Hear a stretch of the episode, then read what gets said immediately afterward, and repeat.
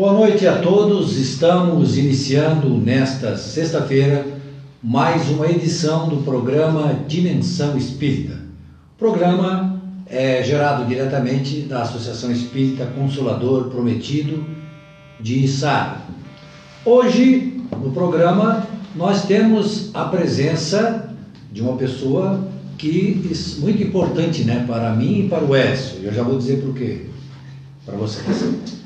Rogério Lima, seja bem-vindo ao programa. Boa noite, boa noite a todos.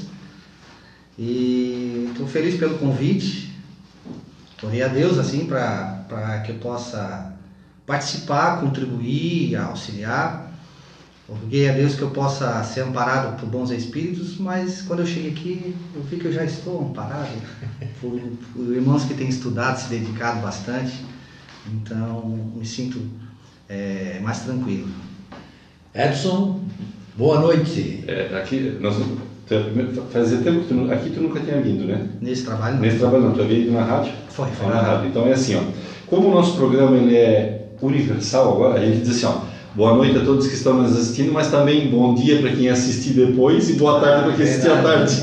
Internauta tem... Rogério, é um prazer tê-lo aqui e o Gilberto acho que tocou num assunto que tu é um cara especial para nós dois e depois, é, eu queria falar dessa especialidade que tu és para mim, mas o Gilberto, o Gilberto como é o mais velho, ele abre o assunto depois eu termino. É, mas dessa... você tem assunto porque eu sou filho dele. Primeiro, não, não, não, é que o povo não sabe que tu é filho dele. É, primeiro para começar, o Rogério é meu filho.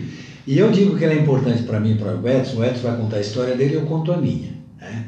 O Rogério ingressou no Espiritismo antes de mim. E ele utilizou um método muito interessante para me trazer para o Espiritismo, Edson. Sabe o que ele fazia? Ele levava os livros para casa e deixava assim, em cima do sofá, em cima da mesa.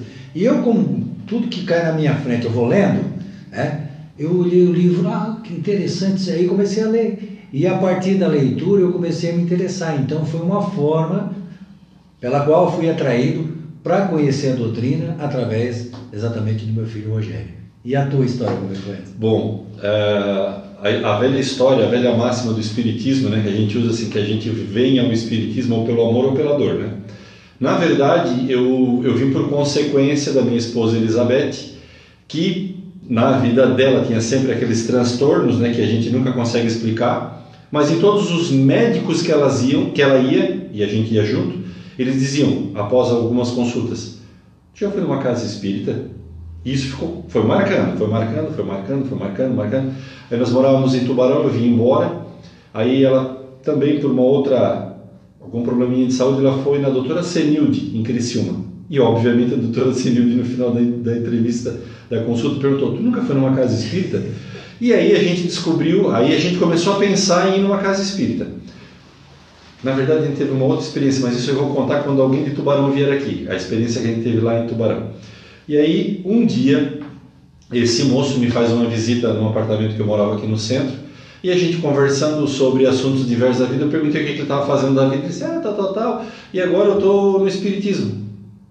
E a partir daquele dia da conversa e das explicações que ele me deu, eu ainda era um pouco medroso a respeito do assunto, é, ignorante do assunto, e a partir da conversa que eu tive com ele, eu na segunda-feira seguinte a gente foi, na época que a, o consolador era numa garagem na casa da dona Vanilda, e aí a gente ingressou no Espiritismo, influenciado por esse rapaz.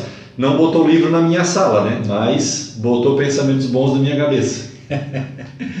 e o Rogério nos traz para reflexão na noite de hoje, no programa de hoje, né? Um tema muito interessante. Pobres de espírito. Uma expressão que não tem sido muitas vezes compreendida por aqueles que se debruçam sobre a análise do Evangelho do Cristo, né? Mas vamos deixar que o Rogério faça o relato.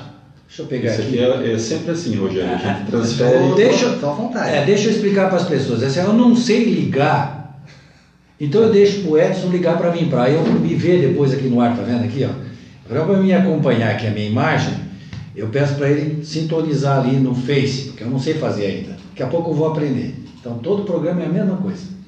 Bem, Rogério, eu gostaria que você fizesse um relato sobre esse tema, né, que inclusive você muito bem abordou numa palestra que você fez sobre essa temática. Ah, hoje eu estou tendo a oportunidade de estar tá matriculado Estou matriculado na, na Casa Espírita e eu estou matriculado lá em Criciúma, no Ceará de Jesus. Que na casa que eu me identifiquei, que eu procurei, quando eu precisei. E lá eu encontro amigos também maravilhosos, como vocês são para mim, né? Porque além do meu pai, não preciso nem me alongar para dizer quão, quão é importante, o Edson é meu companheiro, ele trabalhou comigo, quando eu estava iniciando na organização Lima. Teu professor, né? Na escola. Foi, nós, nós programação, quando a gente estava é. programação junto, fosse meu professor. E, e é meu companheiro de coral. Né? A gente canta junto, é, é uma coisa boa, é um reencontro. Aqui daí né? já é o, o, coral, a gente já é, aí já é. Sabe que é meio mafioso esse programa da Dimensão Espírita, né? A gente, acaba que vem para cá, assim, os convidados a gente descobre a gente está sempre ligado com alguma coisa, né? Eu não penso que seja mafioso, eu sei, eu penso que seja uma, uma corrente legal, uma corrente sim, de amizade, os laços. É uma mafioso positivo, se, se apertando, não, não fique constrangido. e como eu sou, eu estou matriculado lá, eu tenho tido essa oportunidade, né, um convite da casa, de fazer exposições. E o Ceará de Jesus tem procurado, nos sábados, trabalhar em cima do, dos ensinamentos morais de Jesus. Trabalhar em cima principalmente do Evangelho segundo o Espiritismo. O Evangelho segundo o Espiritismo, essa obra é, basilar da doutrina, foi quando Allan Kardec ele empresta a, a voz dos Espíritos para comentar sobre o Evangelho de Jesus. Porque sobre o Evangelho, muitos já tem escrito, né? É, vários autores, vários pesquisadores, muitas pessoas se aprofundam. Mas esse trabalho de passar a opinião, passar observação, passar ensinamento para a voz dos desencarnados, as consciências sem corpos, aqueles que não na matéria, nos trazendo uma visão diferente, uma, uma visão diferente e ampliada da vida dos ensinamentos de Jesus. Então ele merece é, realmente é, bastante atenção. É claro que a doutrina espírita, ela, ela na sua três aspectos, né, ciência, filosofia e religião, ela tem que ser estudada nesses, nesses aspectos. Mas no final, o importante é o aspecto moral, porque a gente pode estar aprofundado em ciência e não está se modificando, não está trazendo resultado moral. Então, o Ceará de Jesus, ele faz assim um, um planejamento, pelo menos esses anos recentes, e a, foi nos convidado para falar sobre esse tema, é, que está na sequência do Evangelho segundo o Espiritismo, qual é o capítulo aqui? É, o capítulo 7, né? Bem-aventurados os pobres de espírito. Nossa, nossa literatura é muito rica, ela é, ela é muito boa.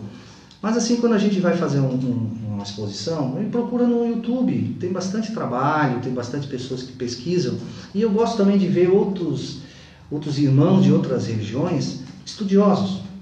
Eu aprendi com Haroldo, com é, que ele, o Haroldo Dutra Dias, esse grande profissional, que vem nos trazer revelações sobre a, a, o judaísmo, a importância de a gente compreender o judaísmo para compreender o Evangelho de Jesus, para a gente voltar no tempo, para a gente compreender as mensagens. Contextualizar, exatamente, a mensagem de Jesus. É, não, não só trazer a mensagem para os dias de hoje, a gente sentar lá na frente de Jesus naquela época para entender, pra, pra entender a linguagem que ele estava usando. Né? E ele, assim, com esse trabalho maravilhoso com, a, com, com um pastor amigo dele, que estudam juntos, mais aquela freira, eu sempre confundo, é Aila, né? Aila. Aila, Aila. Sempre a situação, eu, eu, a acentuação do nome dela eu confundo.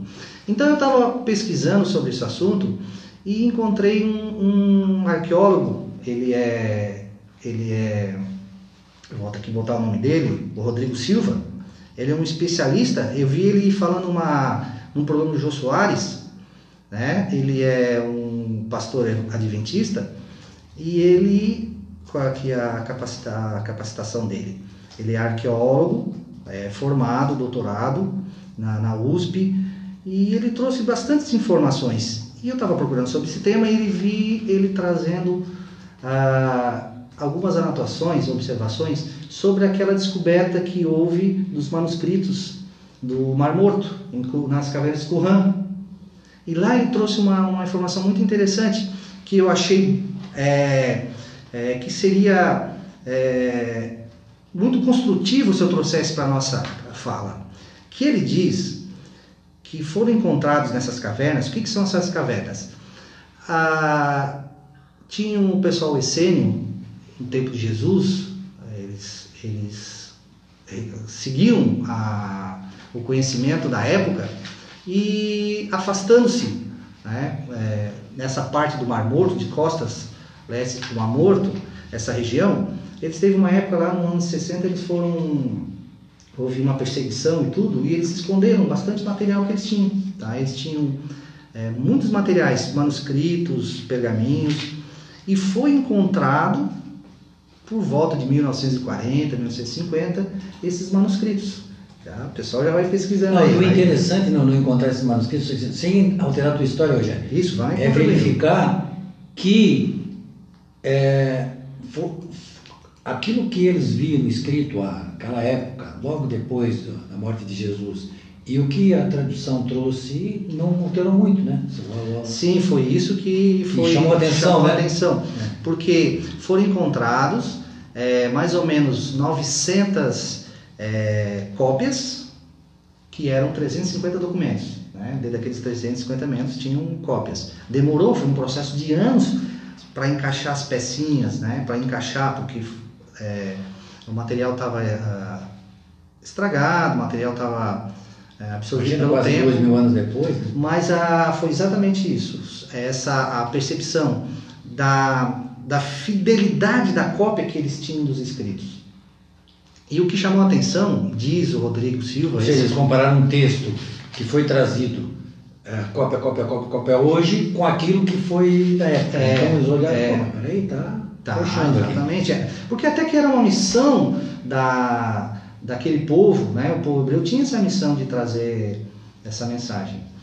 Então, ele anota que foi encontrado na caverna 14 7, que foi a primeira gruta, né? ou melhor, na primeira gruta foi encontrado um documento que eles colocaram como ah, um documento chamado 14 7, que é um salmo, um salmo que não está na Bíblia, por sinal, porque não foram encontradas só obras que, que estavam na Bíblia, foram encontradas outras, outros pergaminhos. E esse salmo não está na Bíblia, mas está escrito em hebraico, hebraico antigo, do tempo de Jesus, e lá, um salmo de graça, de ação de graças, escrito provavelmente por eles naquela época, tem uma, essa expressão, que é Anavei Ruar. Anavei. Anavei, aquele, é, Anavei, aqueles que se curvam. Anavei significa os pobres, os humildes, aqueles que são suscetíveis à ordem de um mestre. Né? Anavei. E Ruar, que significa vento, significa também espírito. Tem esse... ao vento. Exatamente. Esse, esse significado é fantástico, né? Então, Anavei Ruar, aqueles que se curvam quando o vento passa. Aqueles que se curvam, curvam quando o sopro de Deus passa e se curvam na direção que Deus quer que se curve. Porque se não se curvar, quebra. Exatamente. Não, pela força que é, é, exatamente. Pela, pela humildade. Então, esse, esse norte aí, que eu achei muito interessante, porque a gente já viu os estudos do Haroldo e vários estudos. E é uma expressão idiomática, né? Sim, uma expressão da é, idiomática que tinha exatamente esse significado, porque ele compara com, com, como falou ali, né? com uma planta, com uma árvore que se curva ao vento e, e depois volta para o lugar. É, ela... Hoje a gente poderia usar uma, uma expressão muito comum que é resiliente, né? Ele se adapta a uma situação nova, né? E volta sem se quebrar, né? Ele se adapta mas a situações contemporâneas. Mas ele se curva ao sim, sim, que claro, é Deus. Claro, sim, Porque sim. às vezes a gente se curvar para Deus é se curvar para Deus e não se curvar para o mundo, não se curvar para uma situação difícil. Né? É você firme para uma vontade. É. Eu não sou estudioso, mas ouvindo Haroldo Dutra a gente aprende muito, né? E, mas falando do hebraico, é que na verdade o hebraico era pobre de expressão, né? Uma, uma palavra significava muitas coisas. E muitas eles não tinham abstrato, né? Então, é, então a, muitas vezes tu diz o pobre de espírito, aquele que se curva, e aí, e é, mas estão no mesmo contexto, né? Tu imagina a língua há 3, 4 mil, 5 mil, 4 mil anos atrás, né? É, tinha pouco, pouco, pouco vocabulário, que era uma coisa boa, não era ruim não. O grande problema das línguas atuais, e ninguém conhece elas com profundidade, porque ela enche de vocabulário e de explicação, no fim, né, é, dificulta as coisas. Alguma observação só para a gente, assim, comentando. Um salmo era uma música. É como se a gente levasse hoje, né, já porque você está falando do coral aqui, o salmo eram as músicas que eram cantadas nos locais religiosos, né? Então tinha a letra, mas tinha a música. A Bíblia, ela não registra a música, né? Não, não tinha ainda o registro lá do, da maneira como eles cantavam esse salmo. O que registra é as palavras que eram Verdade. ditas na, na canção, né? Mas eu estava pensando, antes de vir para cá, numa fala da, do profeta Isaías que foi transformada em música, em vez de quando a gente, a gente canta. Porque é realmente a música, ela, ela fixa, ela grava, né? A, o coral espírita, ele, ele canta as bem-aventuranças e quando a gente vai fazer um trabalho, uma exposição e quer lembrar as bem-aventuranças, eu meio que falo meio cantando aqui na mente, porque é uma forma muito boa de memorizar. De memorizar, né? É É, uma uma técnica fantástica. espetacular de memorização. Então essa essa essa mensagem e por que que se diz expressão idio- idiomática? Porque a gente traz para aqui para o português e ele entende diferente. O Evangelho segundo o Espiritismo, o Espírito que que, que, inicia, que inicia falando aquele capítulo, ele já diz isso, que muitos riem dessa desta afirmação, não compreendem o que quer dizer, pobre de espírito. Né? Porque quantos de nós não falam, né? Pessoa malvada, é pobre de espiritualidade, pobre de espírito. É, é, é normal que a gente. Espírito pobre é uma pessoa que tem um espírito pobre, né? É muito normal. Então esse conceito de. E é, é bom entender o seguinte, que as pessoas que estavam ouvindo na hora que Jesus falou, eles compreendiam, era um conceito entendido por eles. Então eles estavam lá e compreenderam quando Jesus falou isso. Né? Pobres de espírito, aqueles se curvam quando o sopro de Deus passa. Agora o que chama a atenção é que teve apóstolos que compreenderam mais ainda, porque eles tinham vivido uma experiência antes. O Haroldo já tinha contado na Bíblia, nos lembrado na Bíblia, que, por exemplo, quando Jesus fala a parábola do, do bom samaritano, né, Jesus conta o bom samaritano, ele tinha vivido um episódio com os apóstolos, antes que eles estavam, quando eles estavam vindo para Jerusalém, né, que os apóstolos ficaram chateados com os samaritanos que eles não atenderam bem eles. E quando Jesus vai lá em Jerusalém, é ele começa a contar uma parábola falando do bom samaritano. Então, sempre os ensinamentos de Jesus também estavam ligados às, às, que ele estava vivendo com os apóstolos. E essa informação sobre em que Jesus fala no monte, é, como diz a- o Evangelho de Mateus, e vendo a multidão, subiu ao monte, aproximaram-se dele seus discípulos, e abrindo a sua boca, ele ensinava dizendo: Bem-aventurados os pobres de espírito, porque é deles o reino dos céus. Aqueles que estavam ali ouvindo, como foi dito, eles sabiam o que dizia essa expressão. E o apóstolo que estava junto com ele, Mateus, né? É Lucas, como é que é? É, Não, é o Mateus. é o Mateus, que né? Mateus. Mateus que, cha- Que anota. Ele, ele, que ele anotava, né? Mateus capítulo É. 5. Levi, é porque ele também é chamado de Levi, Uhum. é por isso que eu me confundi. Aliás, o nome dele era Levi. É, Depois mas ele enquanto cobrador de impostos era Levi. É Isso, o, Jesus vai lá e chama ele para trabalhar. O Levi ele teve um conhecimento antes dessa fala, ele, ele foi preparado por Jesus. E como é que a gente sabe disso? Porque é, é- é esse o patrimônio da doutrina espírita que, que a gente tem que levar em consideração, que é as obras trazidas do mundo espiritual para nos esclarecer. As revelações do mundo espiritual. Porque sim, eu- eu- a gente foi, por, por exemplo, buscar esse nosso irmão Rodrigo Silva, que é arqueólogo, estudioso, doutor, ele tem trazido, ele tem um programa muito interessante que é Evidências. Ele é rico de conhecimento, mas algumas coisas que ainda a gente não tem informação, os estudiosos.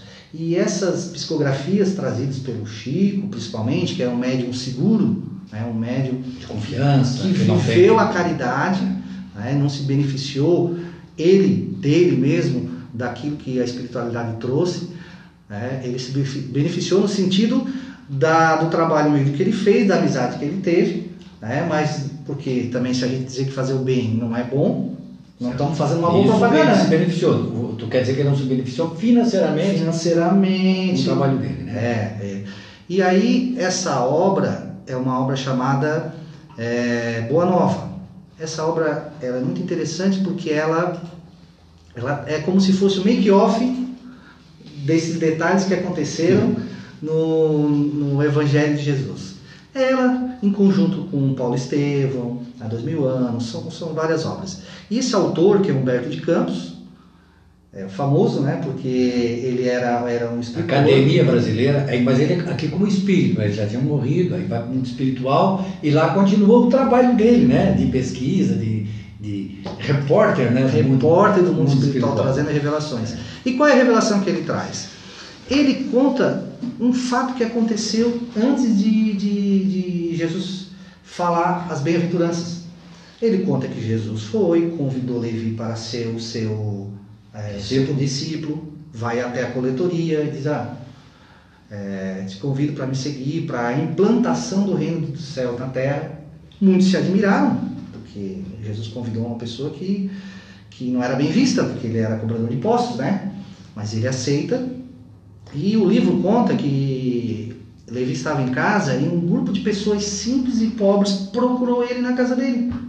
Porque eles tinham ouvido a mensagem de Jesus estavam interessados em ajudar. Então foram lá saber de Levi mais informações para trabalhar com acerto sobre isso. Aí chegaram lá, perguntaram para Levi, e o Levi, segundo o livro, diz que estranhou que realmente o reino dos céus, é, Jesus veio trazer o reino dos céus, veio trazer essa mensagem para os irmãos se congregarem, mas que o que que eles pobres, mas realmente miseráveis, pessoas em dificuldade, poderiam auxiliar no Evangelho. Eles foram lá se oferecer para ajudar, mas o que, que poderia? Então é uma, é uma forma bem dura que ele agiu. Até o, o Humberto anota que ele chegou, se dirigiu para um deles e disse: E tu, Pafos, que podes auxiliar aleijado como és? Aí ele se dirige para outro e diz: E tu, Áquilas, que fosse abandonado pela família sob peso de sérias acusações, acaso poderias edificar alguma coisa? Umas palavras duras para aquelas pessoas simples que foram procurar um discípulo de Jesus para ajudar. Ali ele agia como homem, né? Ainda como Levi, né? Como nós, né? Ele agiu como nós ali, como a gente julga as coisas, né? as pessoas. Não, o que é que eu vou. que essa pessoa pode contribuir? Pois, coitado, ele não, não tem condições nem de cuidar de si mesmo. É, é, e aí o que, que acontece? Segundo o livro, as pessoas saem cabisbaixas, tinham sido motivados pela, por Jesus, eles tinham sido tocados anteriormente pela mensagem divina. E aí saíram com um balde de água, assim, naquele banho gelado. Jesus chega na casa de Levi, junto de outros apóstolos, e ele conta, né? Ó oh, Senhor, teve aqui um grupo.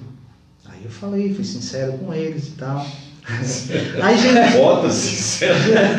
Se, se aí eu já digo, não é nada disso, Mateus. Ô Levi, não, é que eu acho que ele não sabia o que, que vinha depois. Não é nada disso, rapaz. Tu, tu perdeu não, completamente. É, tu não entendeu a mensagem. Né? Tipo assim, o Levi falou isso para Jesus, que, que tratou esse povo, porque não havia acontecido a ceia ainda. Porque se na ceia ele tivesse visto quando Pedro diz assim, não, eu não vou te, eu te amo, eu não vou te negar. Ele disse, não, tu vai me negar três vezes. Ele não teria dito isso para Jesus naquela hora. Ele ia saber que o negócio ia ser firme. Ah, que emoção aqueles homens passaram, né? Fantástico. É. E, e aí o que, que aconteceu? Quando Jesus chega, ele comenta, e é interessante que o Humberto ele, ele traz, parece que a gente está vendo Jesus olhar nos olhos do Levi, esperar ele contar tudo, e diz, né? aí ele começa a falar com o Levi, no entanto, Levi, devemos amar e aceitar a preciosa ajuda dos desafortunados da sorte. Se o Evangelho é boa nova, como não há de ser a mensagem divina para eles tristes e deserdados, na imensa família humana. E tem mais o texto, né? ele começa a comentar. Mas isso já chamou a atenção. Devemos amar e aceitar a preciosa ajuda. Já diz como preciosa. Aí, Jesus, não sei se é interessante eu contar um pouquinho Sim, sobre isso aí. Tudo é aí, importante. Aqui. Aí Jesus continua. Os, os, é, os bem-aventurados, os de boa sorte, eles não precisam de boa notícia. Já nas derrotas da vida, nós escutamos a voz de Deus mais alto. Aí ele diz assim: é, Já percebestes os vencedores do mundo com a mais alta preocupação de preservar os frutos da sua conquista material? É, é, é, é o que acontece, a gente acaba querendo preservar os frutos da nossa conquista material. Aí ele começa a dizer: Levi, figuremos, imaginemos que os vencedores do mundo viessem até nós apresentando suas armas exteriores, apresentando seus troféus de conquista. Né? Eles viriam até nós com os seus carros, com as suas espadas, seus troféus, se oferecendo para nos auxiliar. Ele, ele imagina, né? Para Levi imaginar essa situação. Aí ele começa a dizer: de certo que eles trariam consigo esse, esse manancial de, de, de escravos e começariam por protestar pelas pregações simples que Jesus fazia nas estradas da natureza. Olha o que Jesus está falando, né? É. Ele começa a imaginar, olha, Levi, será que... Se eles estivessem aqui, eles iam reclamar do jeito que eu estou falando. É. Eles, iam acompanhar, eles iam nos acompanhar, como a gente acompanha nas estradas, andando por aí, e ele diz assim, ó, por ainda não estarem desarmados da vaidade das suas conquistas, porque realmente, né, quando a gente tem uma conquista material, é difícil não, não ter uma vaidade. Ainda desarmados, de certo que iriam querer construir jardins suntuosos, palácios soberbos. É, Jesus já está citando o futuro, né? E ele começa a colocar nessa fala com Levi essa análise em relação às pessoas é, que são vencedores no mundo. Qual é a dificuldade? E uma das dificuldades é essa, ao ponto de ele dizer assim, ó, é, por vezes eles é, relembrando a ação das espadas mortíferas, relembrando a ação da espada mortífera, por vezes desejarão implementar o evangelho a ferro e fogo, acabando por exterminar-se mutuamente, uma vez que cada um vencedor do mundo se acha mais importante do que o outro. Tecnicamente, Jesus não fazia predições assim, né? Ele não, ele não foi, ele não, ele não quis ser nosso. É, não, mas eu digo assim, na... ah, claro. Ah, eu vos mandarei o Consolador prometido e tal. Mas que esse tempo aí vai ser destruído em três. É, mas no, no sentido assim, ele não fazia predição para jogar uma coisa lá para a gente ficar pensando no que aconteceu. Ele botava nas entrelinhas coisas que iriam acontecer. O que eu quero dizer com isso? Quando ele fala essa frase, essa frase para ainda Levi, Mateus, e ele diz como, me lembra? Queremos implantar o evangelho, ah, a espada, a espada. Relembrando e aí depois na, na, Idade Média é assim que, que nós tentamos implantar o evangelho Exatamente. no mundo abaixo de espada, né? E qual... Ah, não, usando a cruz no nosso uniforme ainda. E acabando exterminar-se uns aos outros, né? Porque realmente cada um se acha. Porque eu queria dizer, ele não estava fazendo uma predição de cruzadas, mas estava Não, mas ele acabou fazendo, é. ele, ele, fez essas predições. Sabia a natureza humana, é, como, é, como é que é se comportar, né?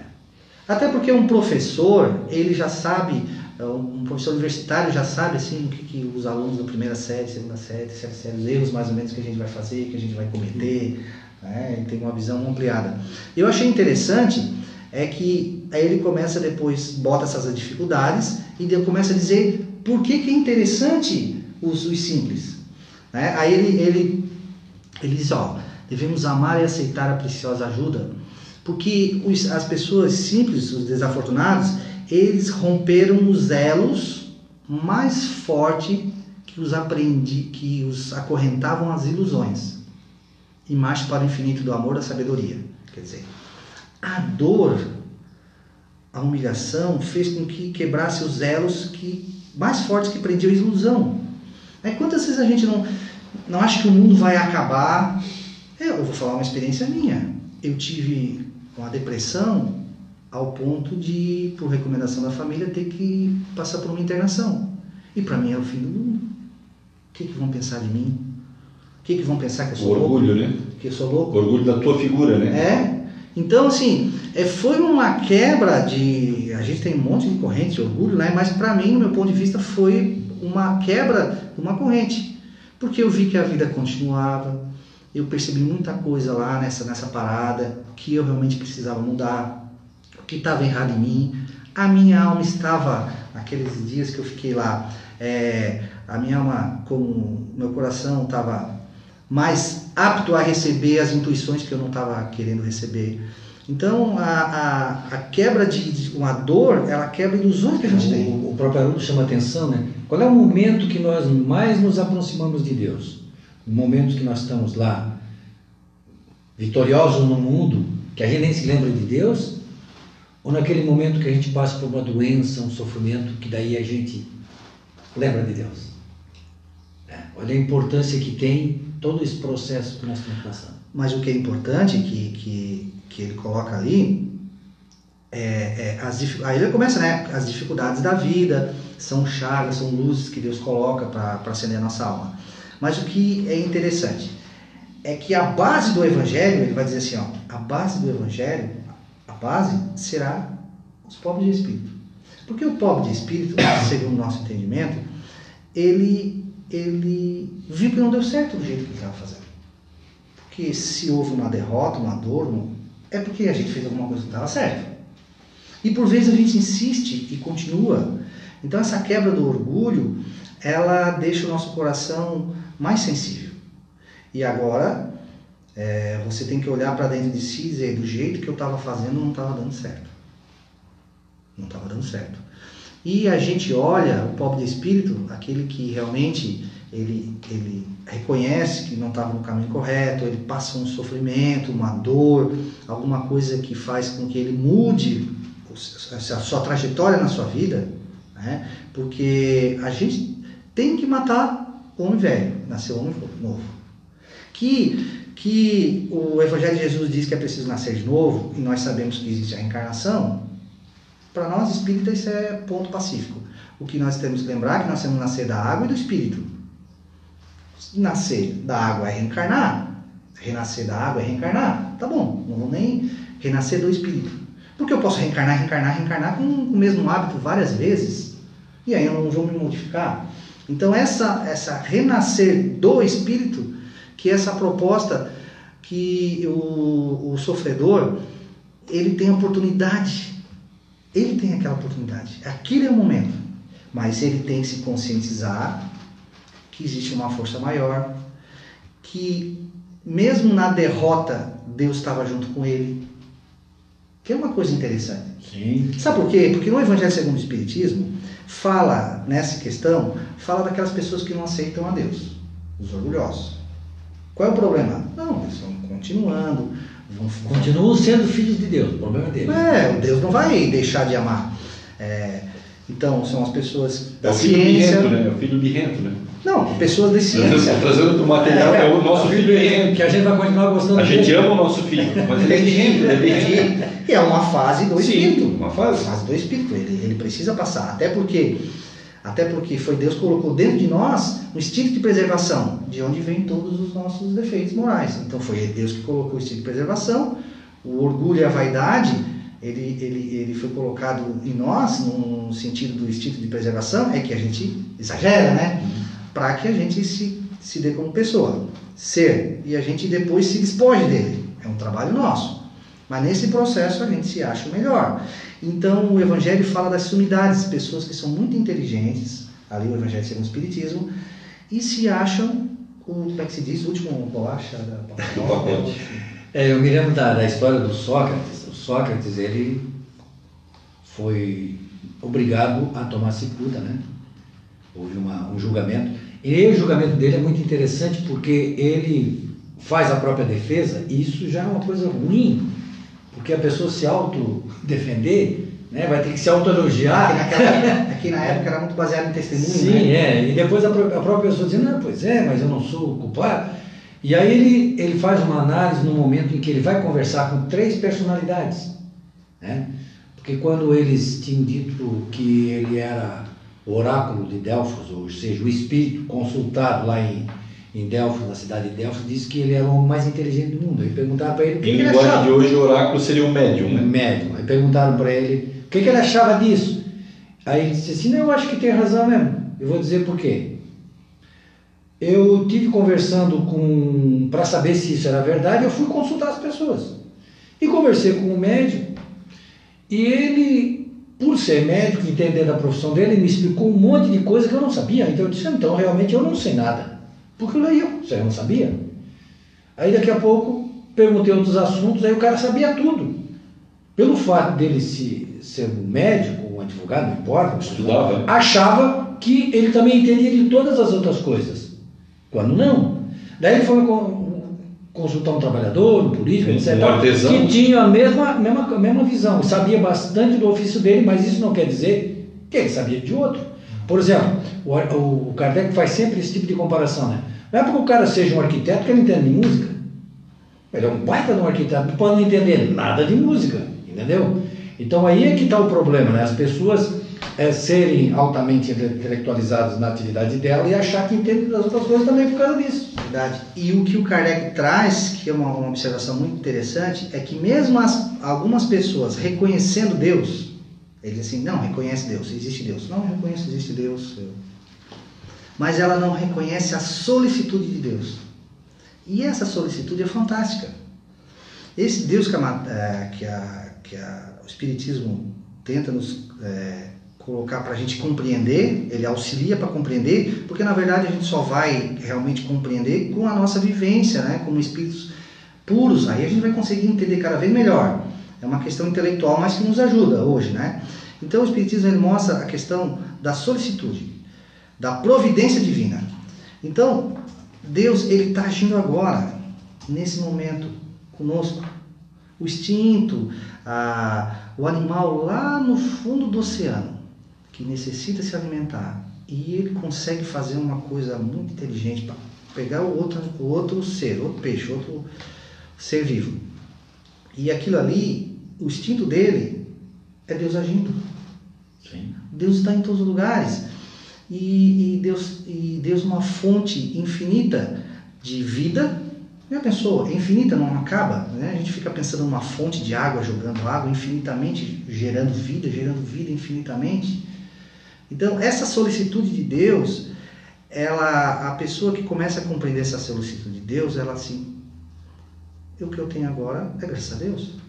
A família que eu nasci, graças a Deus. Os amigos que Deus colocou na minha vida, né? A, a, o meu, eu vou dormir e o meu corpo joga ali é, suco gástrico que faz isso, faz aquilo. Que, Bate coração. Há, há uma. Respira. Há uma, uma solicitude muito grande que a gente nem imagina. Então não dá tempo de você ser orgulhoso no sentido, não, esses meus méritos, eu trabalhei, tudo. Claro que nós temos méritos. Mas sem reconhecer que Deus deu essa permissão colocou pessoas para que você consiga, consiga, fez nascer uma família que há possibilidades, ou é, várias outras situações.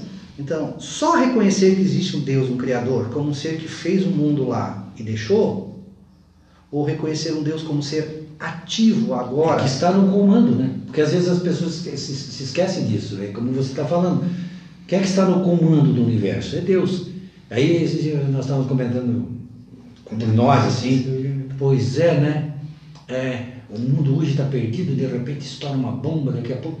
Como se não tivesse um Deus por trás disso tudo comandando e dizendo até aqui vocês podem ir, daqui para lá vocês não podem ir, né? vocês lembram da, da, psicografia que o Chico fez ao vivo em 1971 no Pinga Fogo? Que aí no final do programa, que passou horas, né? Que era para ser um programa mais por menos tempo e foi na televisão brasileira até um, um fenômeno, no final ele faz uma psicografia. Ele bota o som e vai, escreve, escreve, escreve. Né? Eu não me lembro o detalhe da psicografia, mas eu lembro que no final ele diz que esse navio, esse barco está com dificuldade, mas no final ele diz, mas é Jesus que está no meio desse barco. É, então, é, essa, essa compreensão de quem está no comando é importante.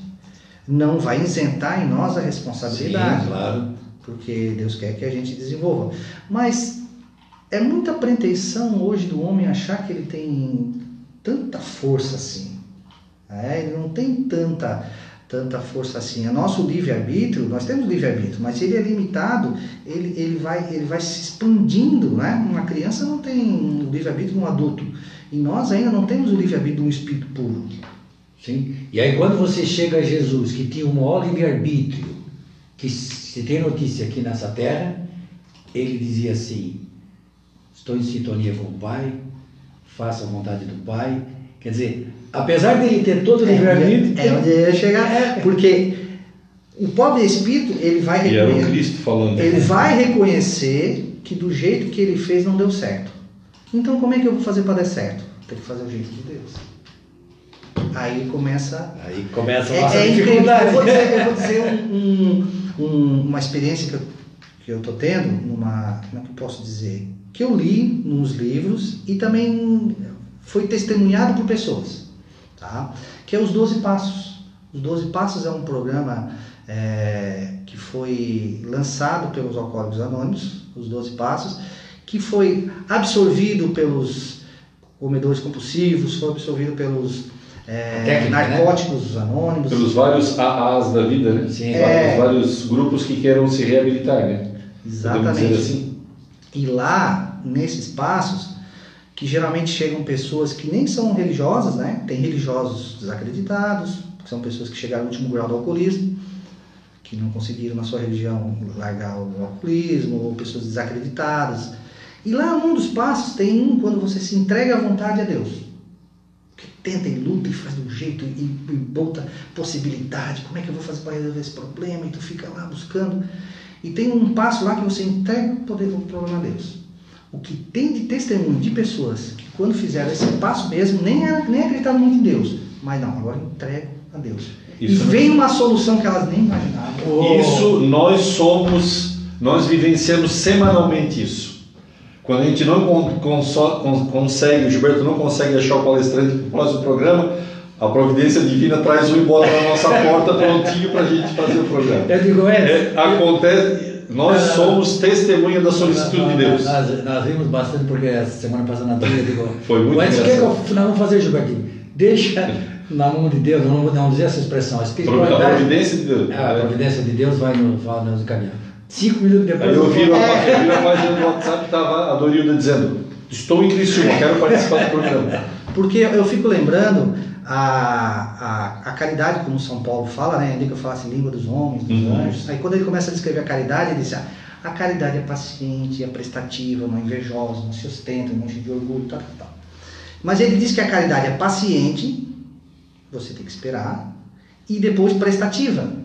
Porque enquanto você espera, você tem que ser prestativo. Não pode ser uma, uma, uma Um espera estorvo, né? uma espera é, descompromissada? É uma coisa assim, ah, vou deixar na mão de Deus, que Deus resolva.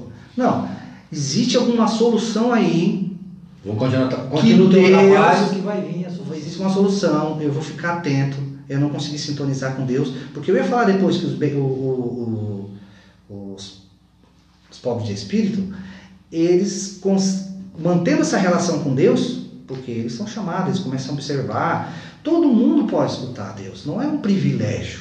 A doutrina espírita, é, o, Pa- o Paulo de Tarso, quando ele fala na carta a São Paulo, né? a gente fala Paulo de Tarso a São Paulo, na carta aos Hebreus, lá ele diz que Jesus é o sumo sacerdote, único mediador entre nós e Deus.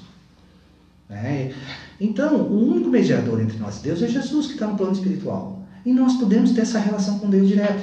Por isso que não existe um sacerdócio formado na doutrina espírita. Né? É, hoje a gente está tendo a função de poder falar numa tribuna, por vezes não vai ter, mas não é um- alguém que, que vem aqui, ó, eu vou intermediar você e Deus. Não. A doutrina ele vai auxiliar para que você tenha essa relação com Deus. E a gente deve ter, e tem, e você tem que ter essa relação com Deus. Aprender a ouvir o seu anjo da guarda. O Evangelho segundo o Espiritismo e o Livro dos Espíritos e a doutrina em si, ela vai dar uma orientação como escutar o seu anjo da guarda, seu mentor, que ele está trazendo também essa relação com Deus. Por que não Deus? Quando o meu mentor se apres- apre- apresentou para mim, ele disse: Olha, converse com Deus, fale com Deus, mantenha a relação com Deus. Se é com Deus, você vai me perceber, porque eu só vou poder falar alguma coisa com permissão dele. É nesse sentido. Então, essa relação com Deus a gente tem que aprender a ter e manter. E o pobre de espírito, pelo sofrimento, ele, ele pegou aquele jeito ali, né? Certo. Quer ver? Eu vou dar um exemplo. Mas quando está tudo bem na vida é que ele pega. Eu vou dar um exemplo. ele- Eu vou dar um exemplo. Quando ele entra na reflexão, na introspecção, é que ele faz o contato com Deus. Eu anotei uma palavra aqui que depois eu queria fazer uma pergunta para ti, Rogério, e para o Gilberto, para vocês talvez corrigirem-me se for necessário. Ah, posso falar então? Já, Eu só vou digitar pra não esquecer o que eu vou pra não- falar. É, eu também tenho que escrever, senão eu não esqueço. Eu. Mas olha só, quando tu fala da solicitude de Deus, que Deus está sempre presente nas nossas vidas, a gente tem certeza disso. Tu mesmo disseste, a gente sabe que Deus existe, mas a gente não cria essa relação com Deus. Mas Ele é solícito conosco, Ele está sempre nos prestando tudo aquilo que nós precisamos. E aí me veio, não sei, talvez a gente esteja intuído agora na hora, ah, uma outra expressão que no mundo espírita a gente usa e é motivo de palestra, chama reforma íntima. a solicitude de Deus está sempre relacionada ao movimento teu. Porque a gente pode pensar assim, me corrijam se eu estiver errado. Deus me ajuda, não é? Estou pedindo a solicitude de Deus. Estou sendo sincero, Deus me ajuda. Só que daí, na verdade, no meu dia a dia, eu não faço acontecer coisas que vão mudar aquilo que precisa ser mudado na minha vida. Não sei se vocês estão me fazendo Sim, entender. entendendo. Então, eu peço a ajuda de Deus, só que eu não movimento nada na Sim, minha vida. é. Eu continuo fazendo as mesmas coisas. Aquela regra. Quero que as coisas aconteçam diferente fazendo as Não mesmas faz coisas. assim, quer passar no vestibular, não estuda, Deus me Eu ia, ajuda. eu ia trazer esse. Tem uma pessoa que está nos assistindo agora que sabe do que eu vou contar. Dizer que estudou para uma prova, dizer que eh, se inscreveu para uma prova para passar por um concurso público, mas não estudou. Sentou na janela para que a luz do raio do sol viesse até a prova dele. E aí, onde a luz do sol apontava a letra, ele marcava X. Rodou. Não estudou. A culpa é do sol. É, Não tá vendo? Pediu a solicitude de Deus, mas não criou uma, não estudou, não fez um movimento de mudança, sabe? Eu queria trazer essa, essa reflexão, porque é, quando os pobres de espírito apareceram, os pobrinhos de espírito apareceram a Levi, são aqueles que já estão despojados de tudo. Eles já fizeram o movimento de vida deles. Diferente daqueles que chegam, quando aí Jesus faz a reflexão do rico, né? Ou do rico ou do vitorioso, né? Na verdade. Vitorioso. é. O que, que Jesus trouxe que é interessante, porque os sofredores já eram sofredores antes de Jesus chegar.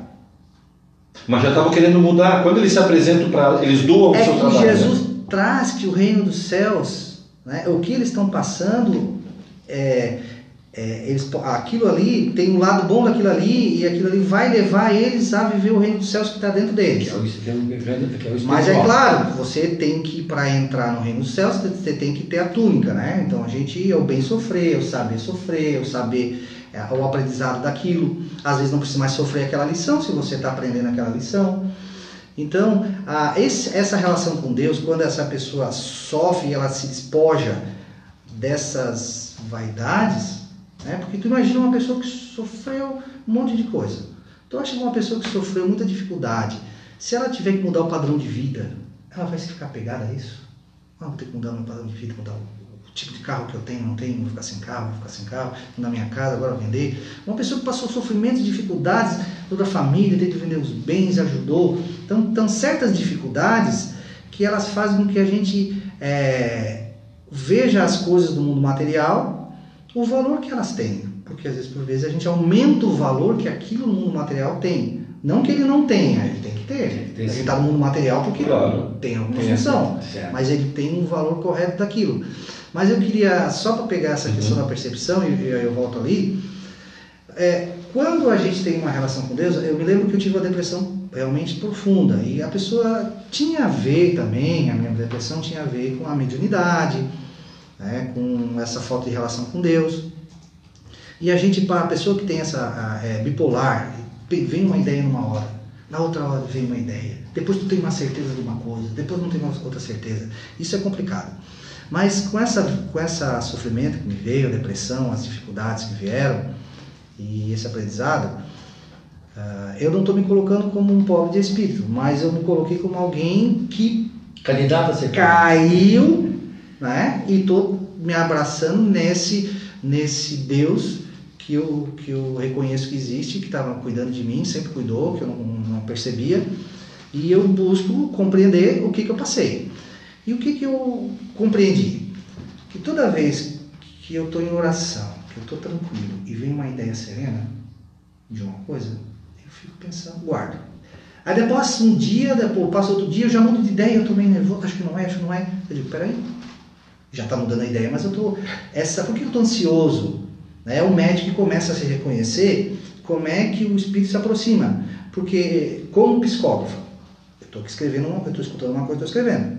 Mas o médium percebe se é um espírito ansioso, espírito tranquilo, uma pessoa com responsabilidade, uma pessoa leviana. Você sente, né? Está conversando com um amigo nervoso, né? Você está do lado aqui, o amigo nervoso tá, né? Então, quando eu estou orando e vem uma sugestão de Deus, que eu acho que venha, e um momento de paz, de emoção, até segunda ordem eu não tenho. Às vezes, assim, não, filho, vai fazer aquele trabalho lá.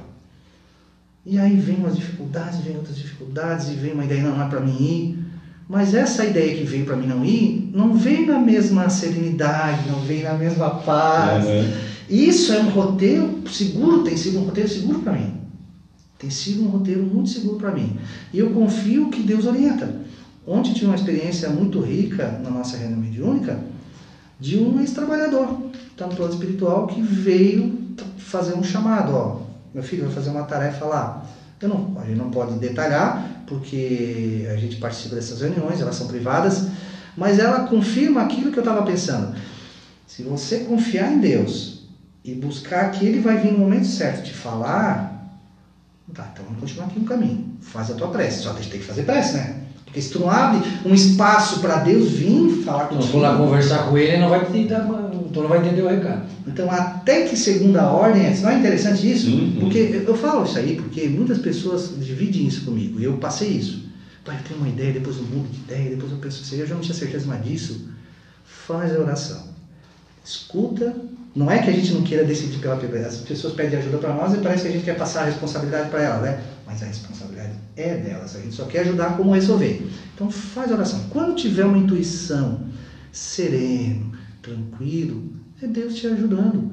Guarda ela até que venha de outra forma. Tu que é bom de números no livro dos Espíritos, não tem a passagem que fala que quando a primeira intuição, é, a primeira intuição É da gente. é da gente. É, ele diz que geralmente é, mas ele não é tão importante. Hum. O que é importante é ver se, se ela é uma boa intuição, se ela está dentro das leis divinas. Uhum, É claro. isso, é, ele fala assim que às vezes é até bom não distinguir por vezes. Só que, sobre reforma íntima, o que, que ajuda a reforma íntima? A reforma íntima, ela ajuda a silenciar esse, esse, esse grande vilão que nos perturba, que é o Orgulho? o obsessor não, é o nossas vontades, aquelas nossas vontades. Não que a vontade seja um problema, mas se a gente. Inclusive a vontade é importante, né? No ela, nosso é, movimento. ela, ela é o motor do barco. Na verdade, ela é- a vontade é o que nos impulsiona a a, reforma íntima, né? É a, a vontade de mudar, né? nesse termo mesmo, mas eu sei das vontades que tu tá falando, tá falando daqueles impulsos, né? Desejos, se, né? se É, eu não desejo. serenar esse desejo, como é que eu vou ser receptivo a um caminho bom que eu quero ter? Se eu hoje reconheço que existe Deus, existe o anjo da guarda, que eu tenho uma missão que eu não sei ainda, quando eu vim lá do mundo espiritual eu encarnei, eu tenho uma missão. Claro que é missão com a família, mas eu também tenho outra missão. E se eu não sei a missão, mas eu tenho que ter missão? E aí, como é que faz, né? A gente tem uma missão. Edson, você tem uma missão. Aí tu não se lembra qual é a missão? Nós Aí, não é somos faço? espíritos missionários, cada É. um de nós tem as suas pequenas missões a cumprir Sim. na Terra. Não. Aliás, aliás, todo a gente brinca, né? Ah, não, provavelmente eu, né? vocês dois talvez tenham missão. Eu não tenho nenhuma missão, porque eu ainda sou assim. Não, a gente veio para a Terra com uma missão, que seja na nossa família, que seja com algum parente, que seja na casa espírita, não importa. Nós temos um- no plano de Deus nós temos uma missão. Ela não é uma missão como uma Madre Teresa de Calcutá. Hum, Ela não é uma missão como né? uma, uma, eh, uma irmã Dulce, como um Divaldo, né? Que vai afetar como um Bezerra de Menezes. Não, a nossa missão é, junto na, na ordenança do mundo, do, do universo, promover alguma coisa, e promover alguma coisa Tanto boa. é que os espíritos dizem na resposta ali do- do- dos pais, é uma missão, Sim, é uma missão com pais. uma missão educar os Tu filhos. imagina, tu acha que lá no mundo espiritual eles dizem assim, não, tu vai para o mundo para badernar. Não, a mas tua a- missão vai ser badernar. Tu- Não existe. A missão sempre é positiva. Sabe onde os espíritos pegam e a gente faz que a gente não fique nem orgulhoso por causa disso? Que ele diz que os corais têm missão que eles nem sabem. Os corais Os corais. É, quando ele fala Não que. é coral que canta, é coral. Ah, perdão, é? O, o, o, aqueles, aqueles seres aquáticos que se reúnem. Ah, os corais. Eles estavam dizendo que todos. Não, porque pode ser a minha família, porque a minha mãe é coral, então outros corais lá de Nova Veneza. Certo, mas é, puxou. Mas é um exemplo que está no livro dos Espíritos dizendo que todos os seres, qual é a função de estar reencarnado? Né? É, é fazer a vontade de Deus, das coisas materiais. Então todos os seres, eles estão aqui na Sim. Terra desempenhando uma função. É, a, a diferença é que à medida que nós espíritos vamos evoluindo como, como ser consciente, a gente vai começando a ter mais consciência do que tem que fazer e mais responsabilidade. Mas só, só para juntar a essa questão da missão, se eu, o livro dos Espíritos que cada um de nós tem, né? não é cada espírita e cada. Não, todos nós. E nós temos a missão, e a gente programa no mundo espiritual, a gente não lembra? Aí, eu, e aí? Aí eu me perguntei no dia que eu li, né? Eu digo, isso está longe da guarda teu mentor aí. Para te manter essa relação com ele, né? Porque às vezes a gente vai para outra cidade, às vezes a gente vai para outro local, né? e às vezes a gente tem que tomar uma decisão se vai ou não vai. Então, é, olha a importância de a gente estar tá sintonizado com Deus para que a gente possa, se eu sou um pobre de espírito, se eu sou uma pessoa que, a, que reconheceu que do meu jeito, eu, né, é o meu caso, né, do meu jeito não dá certo, do jeito que eu fiz eu quebrei a cara, né, se eu reconheci que o meu jeito não está dando certo, então eu preciso estar atento para saber onde Deus quer que, que eu vá, nesse sentido. Eu lembrei de uma fala que vai encaixar com outra que eu queria dizer assim. Numa palestra do Haroldo Dutra, que está na, na, internet, ele fala assim que Deus está sempre com a gente. Né? O Cristo, Deus estão sempre com a gente. É, eu vou lá fazer uma coisa boa, Deus está comigo. Eu vou lá fazer uma coisa ruim. Ah, pare um pouquinho. Eu te respeito, mas daí coisa ruim eu não compactuo. Então, Deus está sempre contigo, mas Ele não compactua com as tuas coisas que tu queira fazer de forma ruim. Obviamente, quando tu te vira para Deus e diz: Eu quero estar contigo e transformar a minha vida em coisas boas, com certeza Ele estará contigo. Ele vai estar, tá, ele já está, mas daí traz a tua mente, porque existem aqueles adesivinhos né, de carro que dizem: assim, Deus é fiel. Eu imagino assim, né? Quando meu time perde, será que não, não foi tão fiel comigo? Mas, não, mas tem um conceito diferente, tá? Posso falar sobre Sim. isso? Eu vejo grandes personalidades espíritas, como a Solicardo Schuber falando sobre isso, mas depois que eu escutei o Haroldo e eu vi ali na Bíblia, eu entendi. É porque o conceito de Deus é fiel é que quando, quando Deus faz um pacto, uma aliança com, uhum. com o povo de Israel, ele faz uma aliança, ele, quando ele faz esse pacto, essa aliança, ele diz que ele sempre vai ser fiel naquilo que ele fez da aliança. Ele é o do casal que se mantém fiel. Ele é fiel nesse sentido. Uhum. fiel de manter o pacto, a aliança que ele teve. Até por isso que Jesus veio, foi no deserto para reviver aqueles três, né, aquelas três provas, representando as provas que o povo Israel. Que aliança simbólica. É, tudo. Quer dizer, Jesus veio para refazer uma nova aliança. Mas para fazer uma nova aliança, ele teve que quitar a aliança que o povo não tinha feito. Porque na proposta Deus era fiel. Então esse fiel é nesse sentido. Sim, sim. E a gente pega que é fiel no sentido que o Deus tem que seguir nós, né? É só uma. É, o que não seria de ser de, de, de, de, simbolizar também que as leis divinas elas são sim. perfeitas, né? Elas, a gente é que tem que se ajustar a ela, ela não vai se ajustar a gente, né? Para seguir aqui o roteiro, para a gente não se perder na historinha, porque a gente até falou do Mateus, né? Que ele criticou aquelas pessoas que procuraram. Então Jesus esclareceu, segundo a, a obra de Humberto de Campos, Jesus esclareceu por que, que são importantes os pobres de espírito, né? que eles quebraram o orgulho, eles estão com. Ele fala uma forma bonita, os seus corações são como a terra fecundada pelo adubo das lágrimas e das, dos valores mais ardentes, onde as sementes do Evangelho desabrocharão para a luz da vida. Nossa, né? É, mostrando que os corações estão prontos estão. É, uma, uma, uma, aquela parábola do. do né, é parábola que é uma semente caiu na terra, outro caiu na. Os corações estão prontos. Então, depois que Mateus é, ouve aquilo ali, segundo livro, já vem os outros apóstolos e diz: Ó oh, Jesus, tem uma multidão, tem um monte de gente lá fora. E Jesus sai da casa de Mateus, atravessa a cidade e, como diz lá em Mateus capítulo 5, vendo a multidão, subiu ao monte, aproximaram-se dele seus discípulos e, abrindo sua boca, ensinava, dizendo, começando com bem-aventurados, os anaveirua. Bem-aventurados aqueles simples que se curvam quando o, a vontade de Deus passa, quando o sopro de Deus passa, se curvam na direção que Deus quer. Então, Mateus, ele teve um entendimento mais ampliado ainda. E aí, ele se emociona conforme o livro fala e ele de lá ele vê os três o grupo que ele que foi mais duro né ele foi meio duro e principalmente aqueles que ele falou pessoalmente ele vê aquele grupo todos emocionados e a gente fica imaginando né a corrente de vibração que é estar próximo de Jesus e ele vai lá e abraça eles e reconhece. E agora eu conto essa história do Levi porque é o seguinte se a base do evangelho é as pessoas simples o próprio Levi era um homem estudado O próprio Levi era alguém que foi convidado para fazer o evangelho e tinha cultura, escrevia, escrever naquela Que era raro naquela Que era época. Imagina, raro. uma coisa fantástica. Por isso, olha aqui Allan Kardec, assim, é, é fantástico a- a- o Evangelho segundo o Espiritismo. Tem no capítulo Bem-aventurados os pobres de espírito a, a missão dos homens inteligentes na Terra. Hum. Está dentro do capítulo Bem-aventurados os pobres de espírito. Lá Allan Kardec vai dizer a missão do homem inteligente. É, que a, o homem inteligente ele tem uma ferramenta. E essa ferramenta, se ele servir a Deus, ele vai fazer a vontade de Deus, porque a ferramenta dele é a inteligência. É, então, Levi, ele foi importante para o Evangelho também. Ele não passou um sofrimento, como muitos daqueles tiveram que para seguir a Deus, né? Muitos passam, né? Algumas pessoas têm que chegar último, é, como a gente falou, né? Último grau do alcoolismo, outra pessoa chega tipo, a uma doença muito rara, as pessoas precisam estar com bastante dor. Há pessoas que despertam antes. Não é ruim. O importante é despertar. Então Levi despertou para esse chamado e usou a sua inteligência a benefício da vontade de Deus.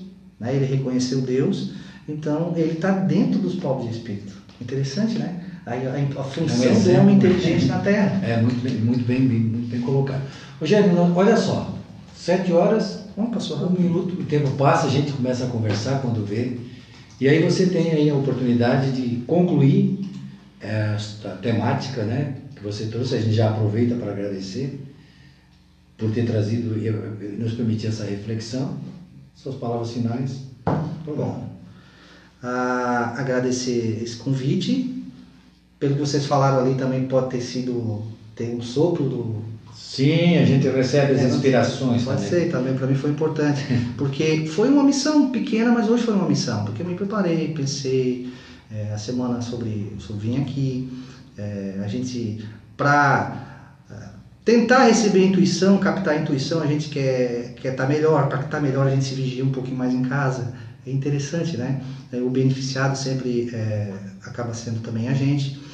E o que eu queria a- a- acrescentar, vamos ver, nessa fala, é que a, hoje, né, na nossa fase evolutiva, onde nós estamos aqui no planeta, ora nós estamos estendendo a mão, ora nós estamos pedindo também. né? Faz parte da nossa, da nossa vontade. Então todos nós passamos por dificuldades, sofrimentos. De certa forma nós somos pobres de espírito nesse sentido, de, de, de passadores. O que a gente tem que aproveitar, esse momento que a gente passou de dor, de dificuldade, viu que aquele passo que a gente estava dando não está dando certo, a gente se atentar e continuar uma relação boa com Deus. Porque nessas horas Deus estava junto. E a gente começa a reflexionar, puxa vida, se eu tivesse feito aquilo ali, podia ter dado certo materialmente, mas eu me con- continuar comprometido com as ações do mal. Então, essa ideia de que todos nós, é, a, a proposta de Jesus, bem-aventurados os pobres de espírito, quanto tantas outras, pacificador, todas elas cabem em nós, é para a gente refletir e a gente usar da oração e da intuição e da certeza que Deus mantém com nós a relação. A gente não tem que se, ah, mas Deus é tão grande, Ele não vai se perder tempo comigo, Jesus está muito ocupado comandando o governo do planeta, o governador ele está muito. Não, isso aí é visão que nós temos de governadores nossos. né? Jesus, ele, ele se preocupa pessoalmente com a gente. Então essa é uma coisa muito importante para a gente colocar na nossa vida. Essa é uma coisa que eu estou recebendo de mim mesmo, né, para a gente colocar. E eu desejar para vocês, para esse trabalho continuar. Né, é, é muito gratificante ver esse esforço, essa alegria. Eu cheguei aqui, tá todo mundo alegre para fazer o trabalho, sorridente, e, e isso traz uma, uma, uma energia boa. A gente se sente à vontade aqui, a gente se sente é, sintonizado com Deus. E agradecer vocês por essa oportunidade. Bom, eu acho que é isso aí. Edson, tudo ok? Estou sem palavras. Eu queria agradecer a, pro- a profundidade dos ensinos que o Rogério trouxe hoje para nós. Lembrar do, do pobre do espírito e entender realmente dessa, dessa, dessa curvatura do corpo frente às vontades de Deus. Né? O vento nos nos passando, mas eu queria dizer assim que é, a gente não muda de uma hora para outra. A gente também tem que ter paciência com a gente, mas é necessário que a gente peça a Deus ajuda, porque sozinho a gente não consegue. É, a, a, gente brinca aqui nas palestras, o Haroldo Dutra sempre diz que uma, uma, uma tendência só a gente pode levar quatro, cinco encarnações para arrumar. Então, é difícil mudar? É muito difícil mudar, mas é necessário a mudança. E ela nunca vai acontecer assim como um, uma grande explosão, ela vai acontecer de pequenas coisas. Ela vai acontecer quando tu a, a, ajudar alguém com a sua bolsa, passar alguém na fila na sua frente, parar o carro na faixa de pedestre. É obrigado, mas a gente não faz na maioria das vezes. Então, essas pequenas, esses pequenos movimentos já vão começar a fazer com que o vento de Deus faça a gente bailar conforme Ele quer. Como vocês já disseram tudo, não tem mais nada que dizer a não ser convidá-los para a próxima semana estar conosco aqui e participar da, da, reflexão que a gente vai fazer. E aqueles que nos acompanharam durante a semana, né? Porque esse programa está gravado aí permanente no nosso, nossa página. Continue conosco sempre. Muito obrigado.